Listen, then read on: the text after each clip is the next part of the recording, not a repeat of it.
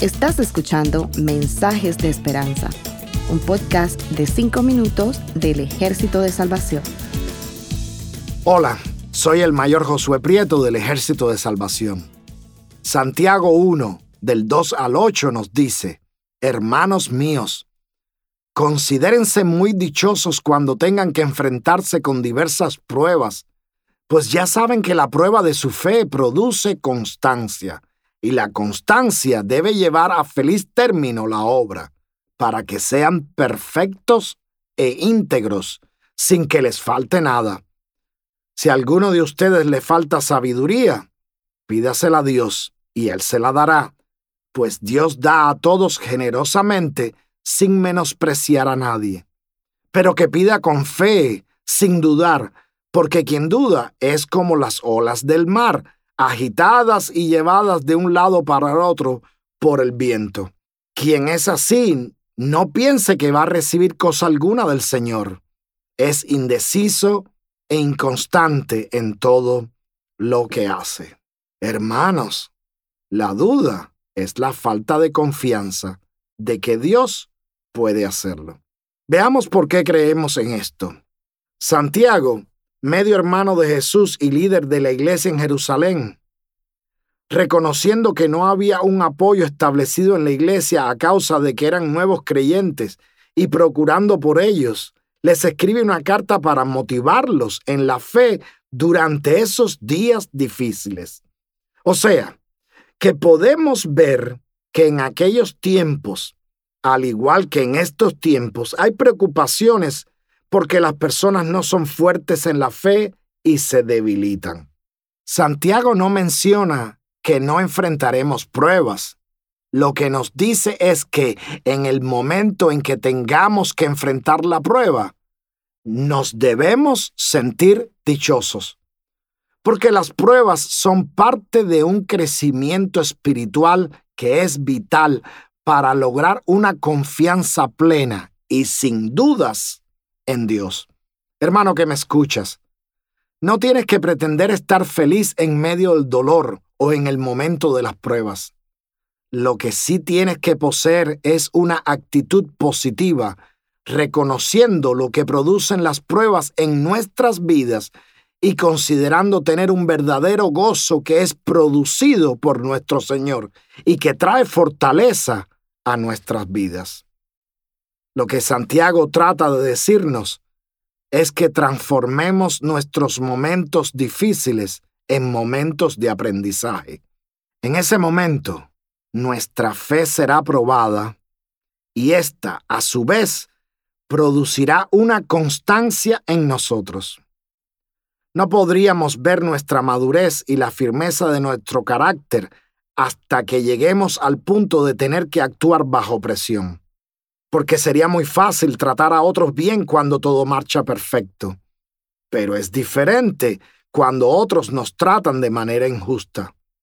Dios nos quiere hacer maduros y completos, no para mantenernos fuera del dolor o quejándonos de nuestras dificultades o pruebas.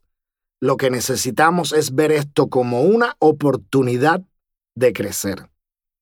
Debemos dar gracia a Dios por la promesa de estar con nosotros en los momentos difíciles. Pidámosle a Dios que nos ayude a resolver nuestros problemas y si no, que nos dé la fortaleza para soportarlos. Entonces seamos pacientes en medio de la prueba, porque Dios no nos va a dejar solo, y no permitamos que la falta de confianza en Él nos haga dudar de su capacidad para resolver nuestra situación y para fortalecerme en medio de ella.